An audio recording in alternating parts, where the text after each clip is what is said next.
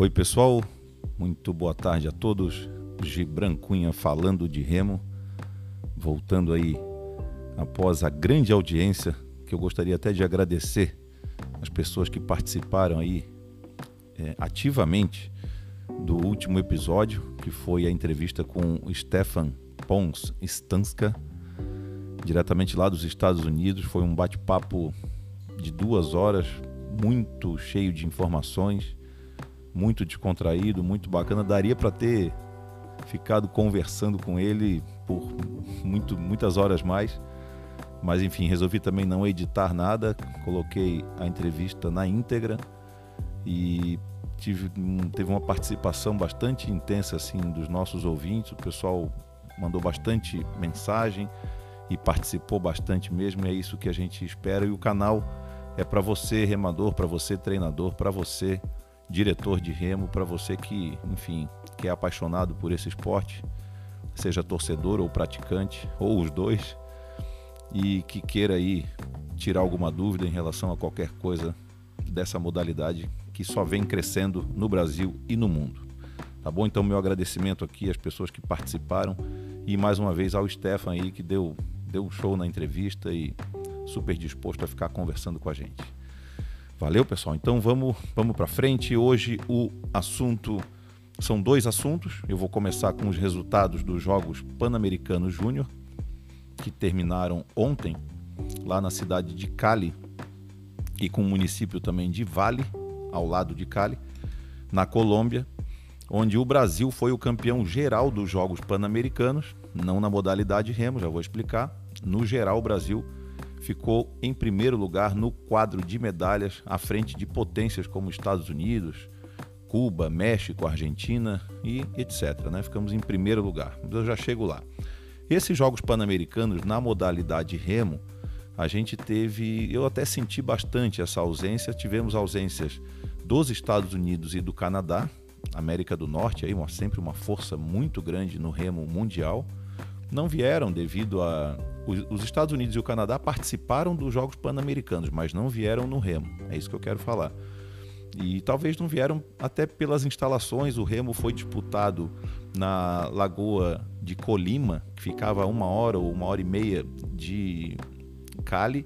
Então tinha toda essa distância, o deslocamento tinha bastante vento. As provas foram sempre muito de manhã cedo para evitar que o vento atrapalhasse, mas mesmo assim a gente não teve imagens do local, mas eu acabei até assistindo uma live na, no Instagram de uma menina do Uruguai e consegui ver algumas coisas assim, muita bandeira tremulando, com um vento bastante forte na hora da premiação. Então alguns remadores acabaram relatando nas suas redes sociais que realmente estava difícil de remar, ainda mais um campeonato para remadores júnior, que tem pouca experiência né, nesse tipo de raia. Então, Estados Unidos, Canadá e também a Argentina, esses três países importantes no remo do continente americano, infelizmente não participaram dos Jogos Pan-Americanos. É, o Brasil enviou somente dois barcos, que foram os esquifes masculino e feminino. Eu já havia comentado em outros episódios por quê.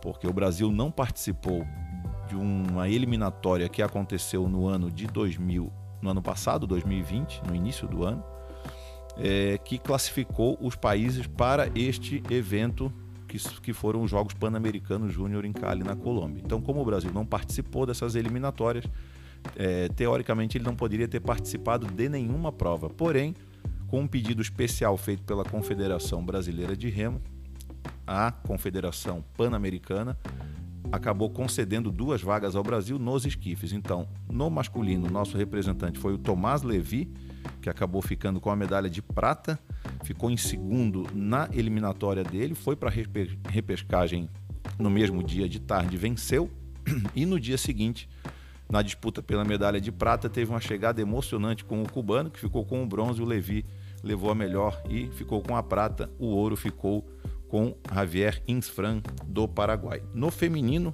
Chloé Gorsk, do Botafogo. O Tomás, eu esqueci de falar, do Corinthians, tá?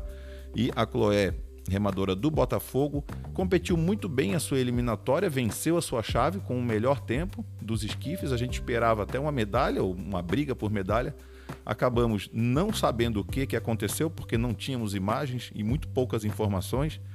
mas o resultado geral, a Chloé ficou na quinta colocação, então longe das medalhas.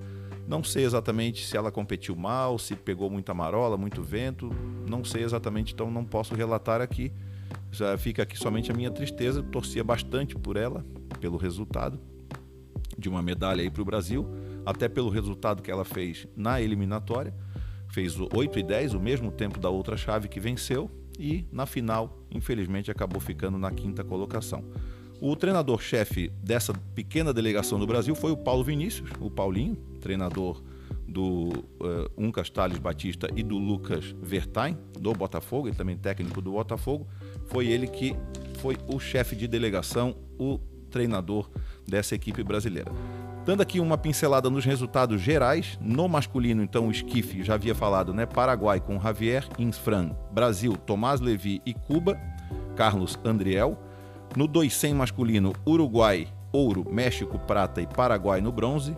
Duble masculino, Uruguai com ouro, México com prata e Peru com bronze. 400 masculino, Uruguai, ouro, Paraguai, prata e México, bronze.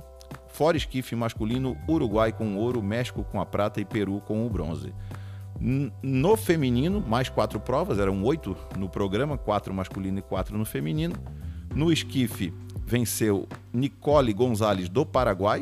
O masculino também venceu o Paraguai no esquife, muito legal. Na segunda colocação, medalha de prata para o Peru com Francesca Bozo e o Uruguai com o bronze, Tatiana Seiras. O 200 feminino, ouro para Uruguai, prata México e bronze Chile. Duble feminino, México, Uruguai e Colômbia. 400 feminino, Chile, México e Uruguai. E fora esquife feminino, Uruguai, México e Equador. Uma correção aqui, cinco provas em cada modalidade, tá? Em cada naipe aqui, masculino e feminino, total 10 provas e não 8 então. No quadro de medalhas do remo, o Uruguai surpreendeu muito com seis medalhas de ouro, uma de prata e duas de bronze. O Paraguai com duas medalhas de ouro, uma de prata e uma de bronze. México, um ouro, seis pratas e um bronze. Chile, um ouro e um bronze. Peru, um, uma prata e dois bronzes. Brasil, na sexta colocação, com apenas uma medalha de prata, a do Tomás Levi. Cuba em sétimo Cuba, Colômbia e Equador com apenas uma medalha de bronze, todos na, empatados na sétima colocação.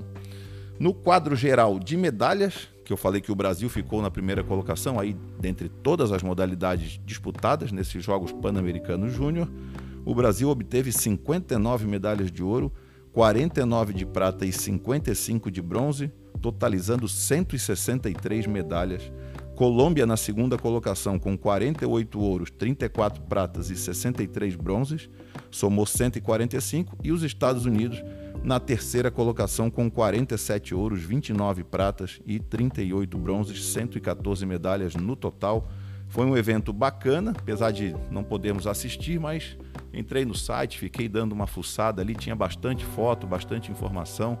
Tava bacana mesmo a garotada competindo. Isso aí é a evolução natural, né? O, o, o atleta júnior vai competindo nas suas competições regionais, locais, dentro do seu país, daqui a pouco um sul-americano e agora Jogos Pan-Americanos Júnior também. O Brasil lá nos idos de 2003, se eu não me engano, já havia vencido medalhas de ouro nunca num Jogos Pan-Americanos Júnior disputado na cidade do México. Aqui o João é, Soares Júnior, irmão do, do nosso querido treinador Júlio Soares, e junto com outros atletas que eu não vou me recordar porque já faz bastante tempo, mas eu lembro que o João Soares Júnior fez medalha de ouro em pelo menos uma prova, talvez junto com o, o pé de pano, remador lá do Rio de Janeiro, já aposentado, agora dentista, até está morando na Europa. Parece que eles até competiram junto um duplo e fizeram medalha de ouro. Mas vamos em frente. O outro grande evento que aconteceu na semana passada especificamente na sexta-feira, foi o Campeonato Brasileiro Interclubes de Jovens Talentos, realizado nas instalações do Grêmio Náutico União, em Porto Alegre. Teve a participação do próprio União, do Flamengo, Centro Português, Guaíba Porto Alegre, o Clube Náutico América, o Martinelli aqui de Florianópolis, Paysandu lá de Belém do Pará e o Cotinguiba. Na colocação geral, o Martinelli foi o campeão, com quatro ouros, duas pratas e dois bronzes, seguidos do Flamengo com três ouros, três pratas e nenhum bronze, e o Centro Português com dois ouros, uma prata e nenhum bronze. O GPA ficou em quarto com um ouro, uma prata e um bronze. O União na quinta colocação com nenhuma medalha de ouro, duas pratas e dois bronzes. O América na sexta colocação com dois bronzes. O Paysandu na sétima com apenas um bronze e o Cotinguiba não conseguiu nenhuma medalha. Então, um parabéns especial aqui a toda a equipe técnica do Martinelli, com os treinadores Marquinho e o Douglas. O presidente Fernando Vieira estava presente no evento, assim como o diretor Marco Flores, que ficou passando as informações, algumas fotos, até alguns pequenos vídeos que depois a gente vai tentar postar na nossa animação no YouTube para vocês verem. Então foi muito bacana acompanhar essa evolução do Martinelli. Foi um ano bastante vitorioso. O pessoal fala que eu falo muito do Martinelli, eu falo porque ele vem vencendo, né? Eu vou falar sempre de quem está vencendo. Se fosse um outro clube aqui que tivesse vencido o Campeonato Brasileiro de Jovens Talentos, eu estaria falando deste clube vencedor. Então o Martinelli venceu o Campeonato Catarinense deste ano, cedeu os principais atletas para levar o troféu nos Jogos Abertos de Santa Catarina na modalidade remo, obviamente, e agora conquistou lá em Porto Alegre o Campeonato Brasileiro Interclubes de Jovens Talentos. Vou falar o nome da equipe aqui que merece destaque. A Isabela Lima e a Maria Sampaio venceram medalha de ouro no duble feminino juvenil. A Marcele Duarte e a Sofia Spindler fizeram bronze na mesma prova. A Beatriz Vilela e a Isabela Lima fizeram bronze no duble feminino Júnior B. Vamos dar sequência aqui. O João Manuel Spindler e o Pedro Castro Cabral venceram medalha de ouro no duble masculino Júnior B Beatriz Vilela, Ellen Aquino, Isabela Lima e Maria Sampaio fizeram prata no 400 feminino júnior B. E a medalha de bronze nesta mesma prova foi para Lauren Aquino, Natália Miranda, Paula Ellen e Tamires Morites. É, Pedro Schmitz e Pedro Gregório fizeram prata no duble masculino júnior. Henrique França, Pedro Schmitz, Pedro Cabral e Pedro Gregório, o 400 dos Pedros aqui, só faltou botar Pedro no nome do Henrique ali. Fizeram ouro no 400 masculino júnior, ah, além de Luiz Gustavo Vitor Luiz Gustavo e Vitor Goulart, que ficaram em sexto no duble masculino júnior, e Arthur Cardoso e Iago Pereira, também sexto lugar no duble masculino juvenil. Então essa equipe completa aí do Martinelli que venceu de forma brilhante essas quatro provas aí, né? Quatro medalhas de ouro, duas de prata e duas de bronze, total de oito medalhas.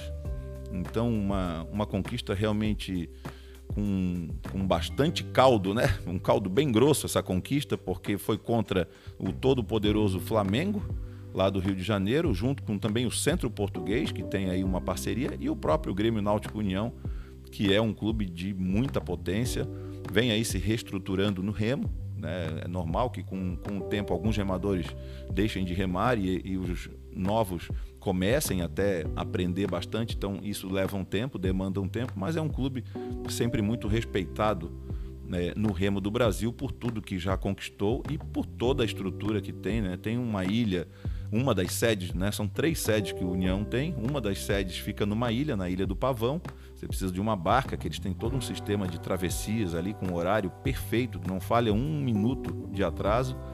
E tem toda uma garagem gigantesca de barcos, sala de musculação, remergômetro, tanque em área coberta, além de água à vontade naquele rio Guaíba, acima ou abaixo. Você vê o dia, como é que o vento está, as condições climáticas e escolhe o melhor lugar para remar.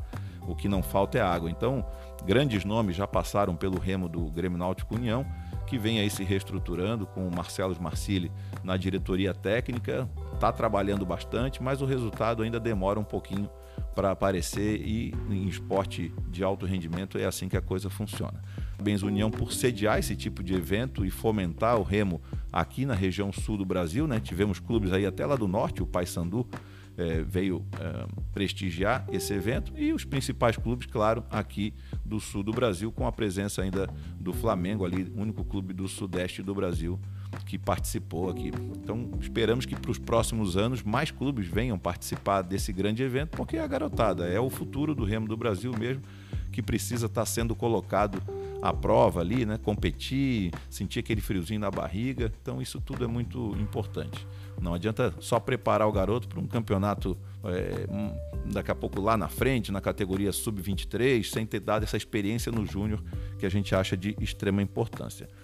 Para finalizar, é, teremos agora o Campeonato Sul-Americano, o último evento importante que o Remo do Brasil vai participar. Será do, entre os dias 15 e 19 de dezembro em Assunção, no Paraguai. O Brasil vai com força máxima, então a expectativa total aí, a gente vai falar, obviamente, no, nos próximos uh, episódios, sobre esse resultado geral de como que o Brasil vai se apresentar nesse campeonato sul-americano lá em Assunção. Uh, ressaltar mais uma vez aqui a reta final, até a última vez que eu vi, as meninas estavam quase com o valor é, inteiro que elas precisam para viajar. Eu falo do Fora Esquife feminino, da Natália, da Bia, da Show e da Chloé, que tem aquela vaquinha delas rolando aí, para quem, quem quiser ajudar. A gente já ajudou aqui de casa, muitos remadores já ajudaram, seja lá qual o valor, mas naquele somatório ali, tudo soma e tudo ajuda para elas. Tomara que elas consigam esse valor e estão treinando firme e forte para representar bem o Brasil lá nesses jogos. Não são jogos, é Campeonato Sul-Americano e vão ter várias modalidades, vários barcos, masculino e feminino. O Brasil vai com força máxima na nossa torcida que o Brasil brilhe nesse evento sul-americano. Novidades aqui de Floripa. Importante falar, semana passada eu já sabia, mas acabou passando, é tanta coisa que a gente tem para falar que acaba às vezes passando alguma informação. A principal novidade aqui agora é que o Eduardo Machado Seara, o Cearinha, conhecido uh, no mundo do remo, já foi treinador, foi meu treinador lá na época dos idos da década de 90. Foi remador também, foi timoneiro e foi um grande treinador. Treinou o Martinelli, treinou um pouco o Aldo Luz, chegou a treinar uh, o Botafogo do Rio de Janeiro, depois retornou aqui para Florianópolis, onde ficou um tempo uh, treinando o Martinelli, depois mudou um pouco de profissão e agora foi convidado e vai assumir o Clube de Regatas Aldo Luz por convite do seu presidente, o Mesquita.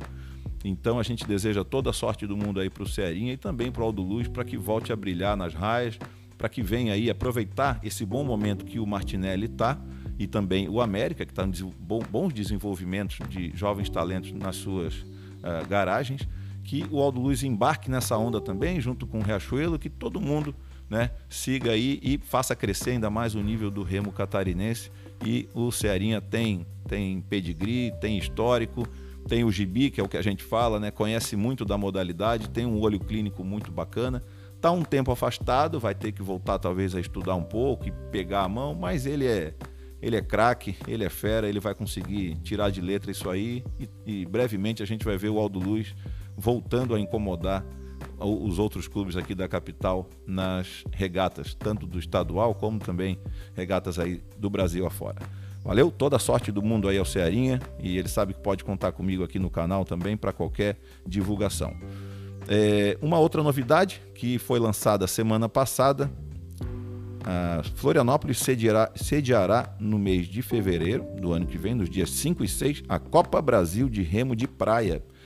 Então, é um evento que promete movimentar o remo costal aqui em Floripa e também no Brasil. É, o remo costal só cresce no mundo todo e o Brasil não pode ficar parado, né, realmente, e não acompanhar essa onda que está acontecendo mundo afora aí, que o remo, o remo olímpico, que é o que, que a gente fala aqui diariamente, é aquele remo em água lisa, em água parada, vamos dizer assim.